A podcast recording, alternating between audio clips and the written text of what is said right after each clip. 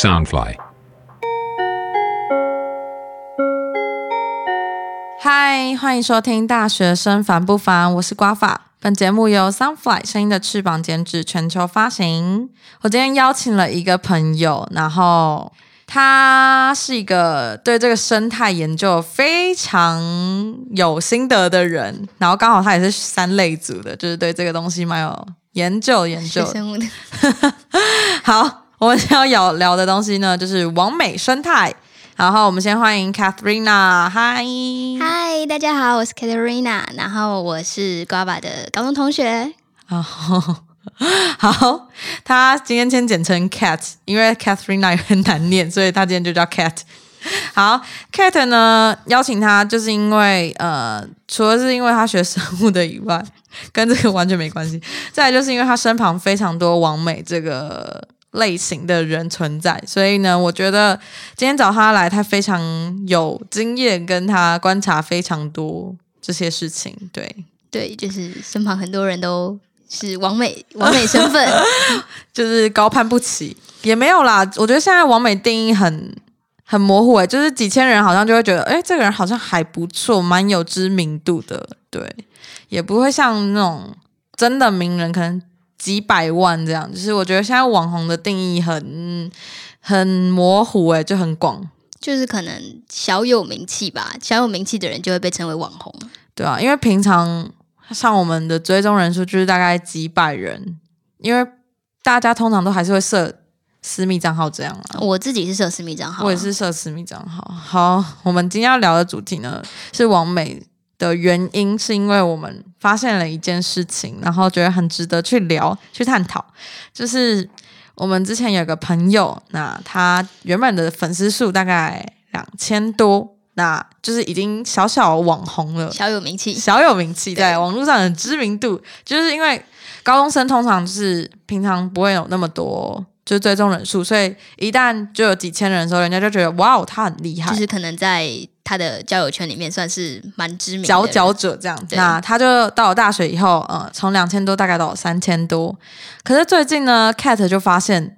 嗯，他退他追踪，然后结果他的粉丝数涨到了三万多，哎，一万多还是三万多，忘记了。一万多了。一万多，好，我刚才有点夸张，可能是因为他退了你，所以粉丝数涨了。没有，我觉得应该是他不想让我知道他涨粉丝这件事吧，有可能啦。因为你是社会观察学家吗？可可能是因为我 哎观察力特别好。好，反正总之，Kate 呢就很无聊的去翻了他的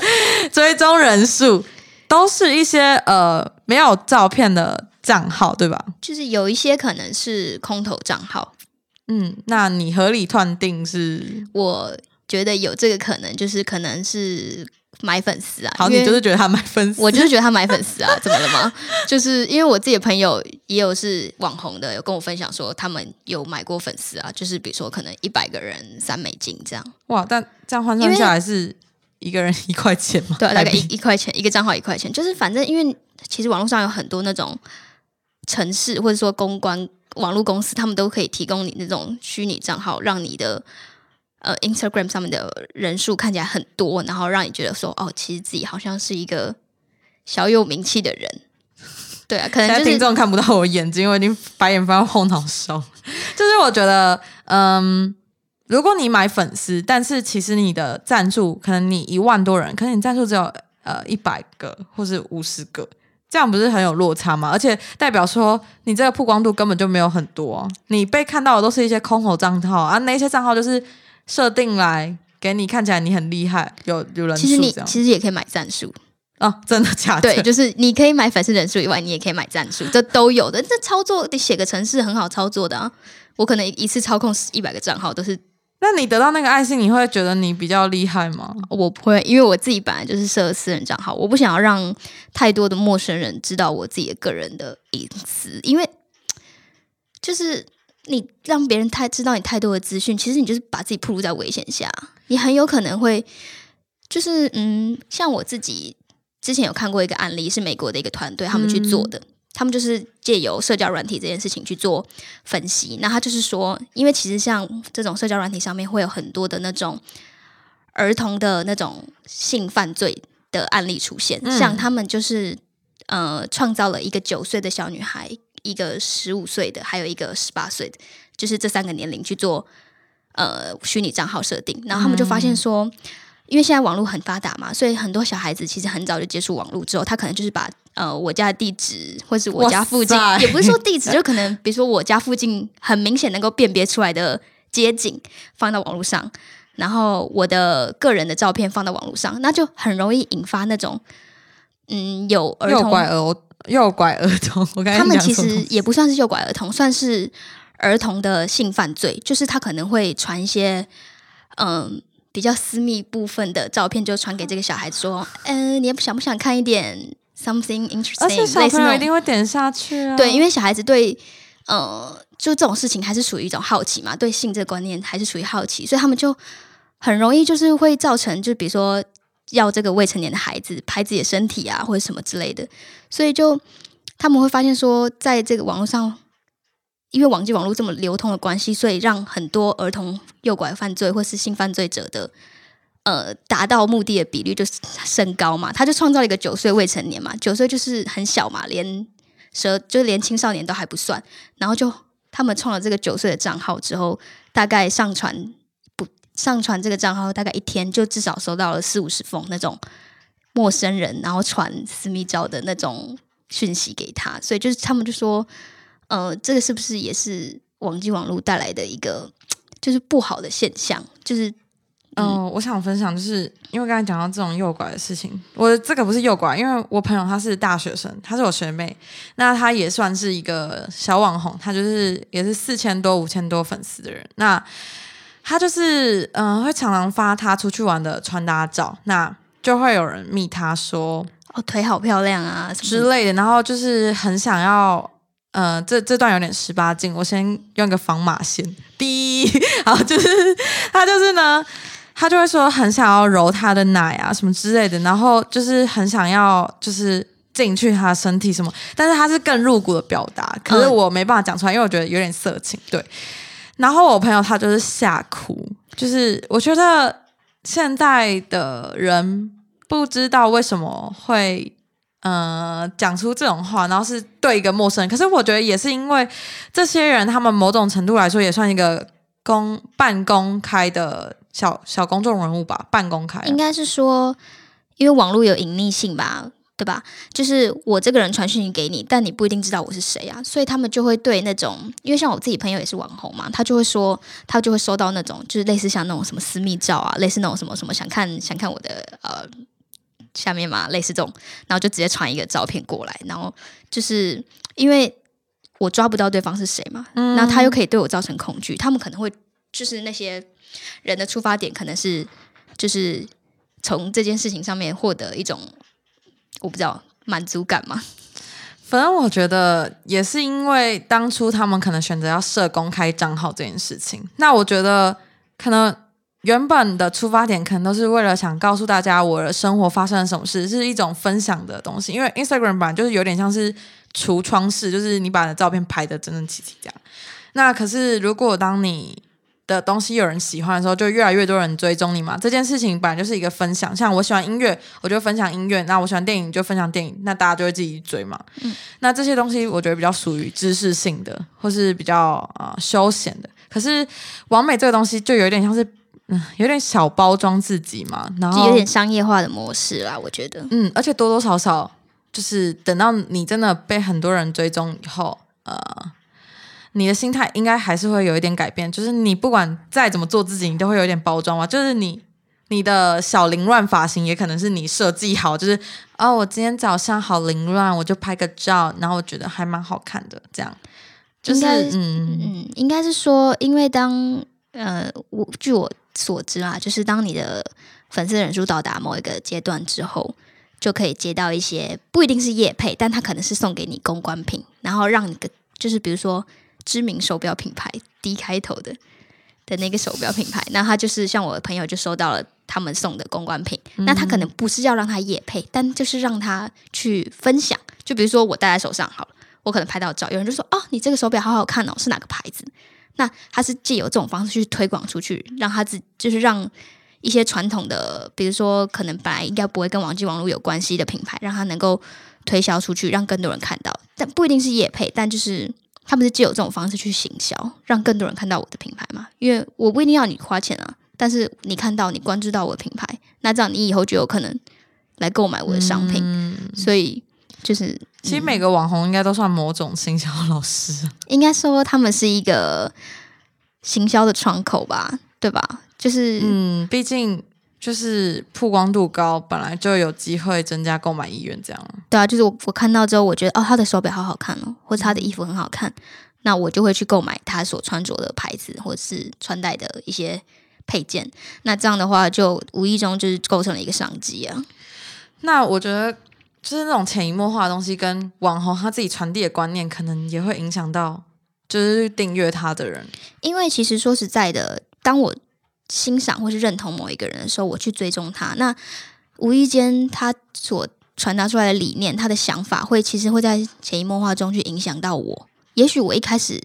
不一定觉得说他说的是完全正确的，可是当我一直接收到他灌输给我这个概念的时候，我就会合理化他的一些想法跟思考。就我可能会觉得说，哦，我觉得他说很有道理耶。对啊，这很正常啊。就 可是我觉得有些网红给人家的观念带了很很偏很偏差、就是例如说，呃，我看到一个人，他就说，诶，我就是我就是可能我爸妈给了我红包五万块，然后我觉得好少哦，这样，然后可能下面就有人跟他说什么，哦，真的很少，好可怜哦，独生女好累什么之类的。可是我就觉得说，奇怪，是我价值观偏差吗？还是还是我是什么？就是呃，还是我乡村来的之类的？就是我觉得很嗯、呃，就是他们的粉丝好，可能也是他们自己喜欢，但是我就觉得，我就觉得呃，很 没办法接受。应该是说会去追踪他，或者是嗯、追随他个这些发文的人，都是认同他的一些想法。也许在我们旁人看来，觉得说这些事情很荒谬，或者是怎么会有人会有这种想法的时候，可是你有没有想过说，就是因为那些人跟他有同样的想法，所以他们才会去追踪他，去关注他的生活。可是应该也是有些就是想要看他到底想讲什么东西，像我之前很讨厌一些人，我就会追踪他们，是因为我想看他们到底可以掰出什么东西，就是我有点用这种东西对啊，就是一种黑粉的心态。可是我不会留言，因为我很俗辣。我就是我，我其实也会看啊，就是可能我不一定喜欢他，但是我会觉得他的一些行为，觉得哦有点夸张。例如说，就是比如说，呃，可能一次买十个包包啊，类似没有那么夸张啊，但是就是，呃，他可能是一种呃，有点像炫富那种状况吧。那我可能就会看他，就觉得说，到底你可以夸张到什么地步？那你觉得他现在夸张到什么地步？就是。嗯，很难讲诶，可能我们的金钱观不一样吧，可能觉得五万块很少啊，或什么之类的。哦，我过年可能还不到两万。好，那就是其实，嗯、我觉得王美他们炫富这件事情有可能呐、只是想要吸引到呃不同阶层的人嘛，因为其实不一定每个王美都很有钱，他们可能只是穿盗版的吗？我不知道，他们可能就是呃用一些租借吧，可能才会。嗯，你对，怎么我我知道，就之之前就是大陆有一些那个啊？拼多多名媛团我知，道这个东西，对，然后他们就是，呃，他们其实算是行销自己吧，就他们可能比如说一个人租一台跑车，就是十几个人租一台跑车，然后轮流拍照，然后想要显示自己好像很有钱，可以呃出入豪车，出入豪车接送啊，嗯、背很贵的包包啊，穿很贵的鞋子，然后把自己打造成一个很高端的人的那种感觉。那他们其实后来我有去看一些人的分析，他们说他们为什么要这么做呢？其实很多时候是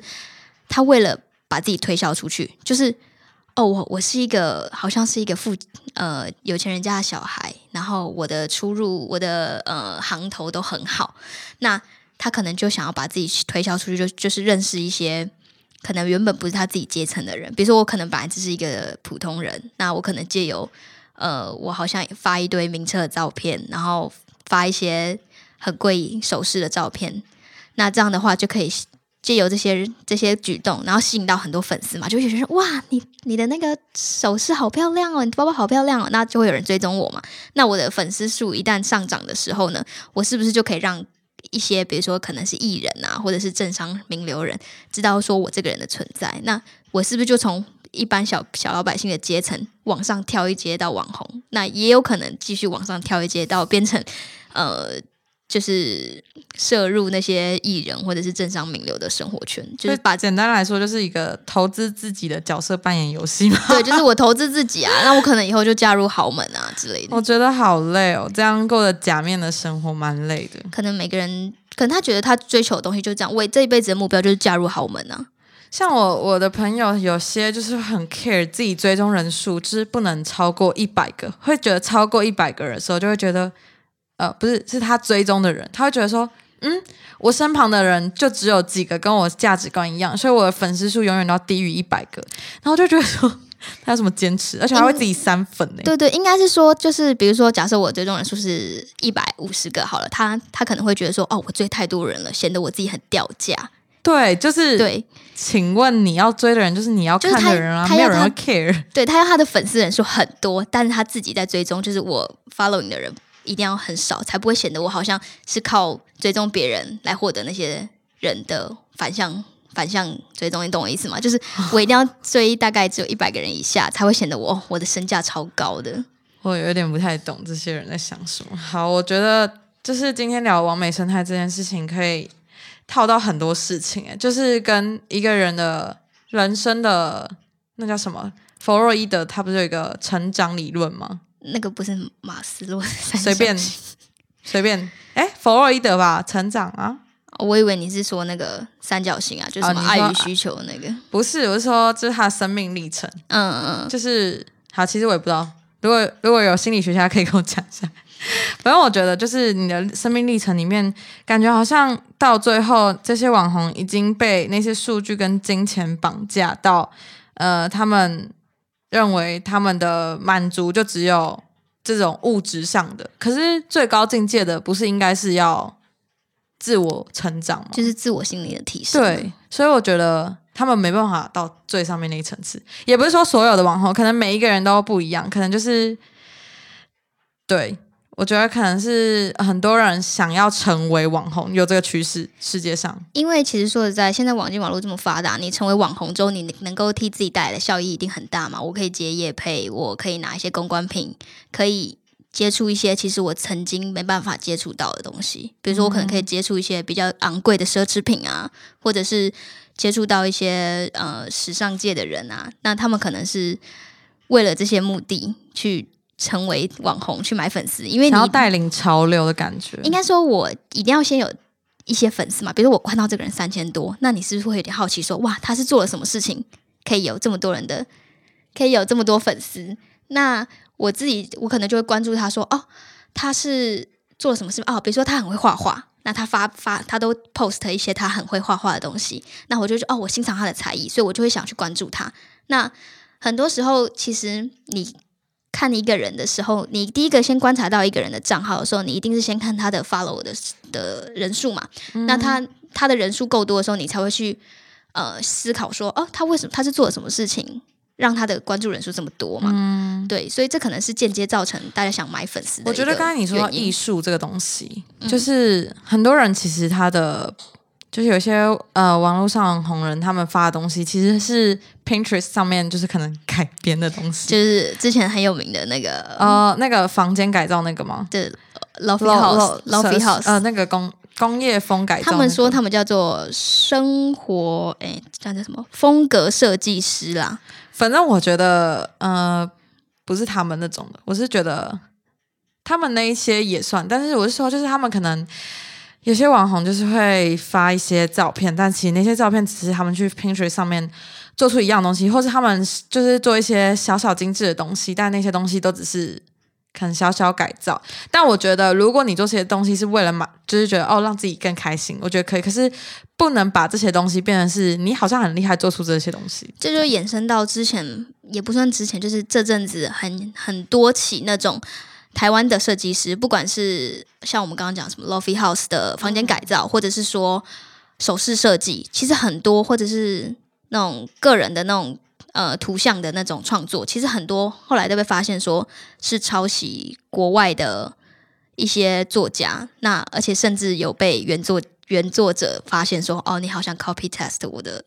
作品。那这就衍生说，大家到底是为了大家呃在发表文章的时候，到底是为了迎合大众的口味，然后让大家觉得说我很有才华，还是说我只是想把我自己的一些心路历程发表出来？因为像比如说我抄袭，可能因为大家都很喜欢这类这类型这类型的作品，所以我就去找一个 Pinterest 上面 的类同样风格的图片，然后大概改造一下。那你说这是致敬还是抄袭？这件这个点就很模糊嘛。有些人说、哦，我致敬这个作家，可是，在别人看来，当你用这个你做出来的作品去做商业行为的时候，你有没有可能是造成，就是你是不是抄袭他的作品，然后去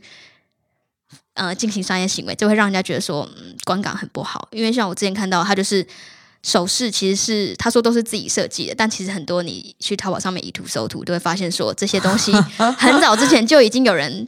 发表过了。可是那你却说现在这个东西是自己自己设计的，然后卖给同卖给其他人，比如说淘宝卖一百二十块台币哈，那我说这个东西是我自己设计，我卖你七百块，那他的粉丝买单，那这样会让人就觉得说，嗯，就是好像被欺骗那种感觉。是我觉得网网络生态很多都还是骗人的啊、就是不如说那个那个网红，他们不是可能会有一个照相照相镜头放在前面，然后用个圈圈嘛光的那个，然后他们身上可能打一些白粉啊什么之类，然后不是网络上都有那种对比图嘛，就是他们其实实际上样子跟就是照相出来的样子是落差很多啊，可能多了腹肌对，可是我觉得就是，我觉得大家在就是网络这个生态还是要非常小心啊。然后我觉得网红经济这件事情，就是呃，因为时代改变而造成的一个经济效应跟行销手法。那我觉得，如果你真的是网红，就是你某种程度上在网络上有一些影响力的话，你要注意一下自己的发言，跟你会不会给人家带来错误的讯息。除此之外，我是觉得，嗯，就是大家想看什么就看什么吧，不然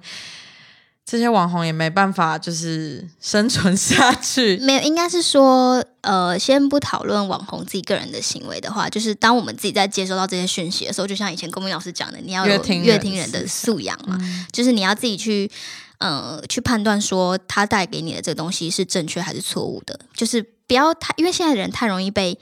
呃，网络上任何的新闻，或者是网美、网红、网帅发的任何一篇文章，去代理带风向嘛，就很容易被带风向。所以我觉得这就是，呃，现在的人在使用网络上面的时候，必须要有一个就是乐听人素养，你要能够自己去判断说这个是正确还是错误的，不然其实很容易就太容易盲从了吧，你很容易被鼓噪起来啊，嗯就是变成一个很不好的现象。所以我觉得真的是大家在用网络的时候小心啊，所以才会有那么多人设一堆账号密码来保护自己，就是设很多层密码保护自己。所以我觉得，如果你当你自己想要设成公开账号的时候，你就要有自己要警觉性，就是你可能会受到一些隐私侵犯啊，就是因为其实现在。那些网络使用者都很厉害，可以害进你你家附近哪里、找到你的 IP 位置对，像我朋友就是他被一个人就是追踪到他们家，就是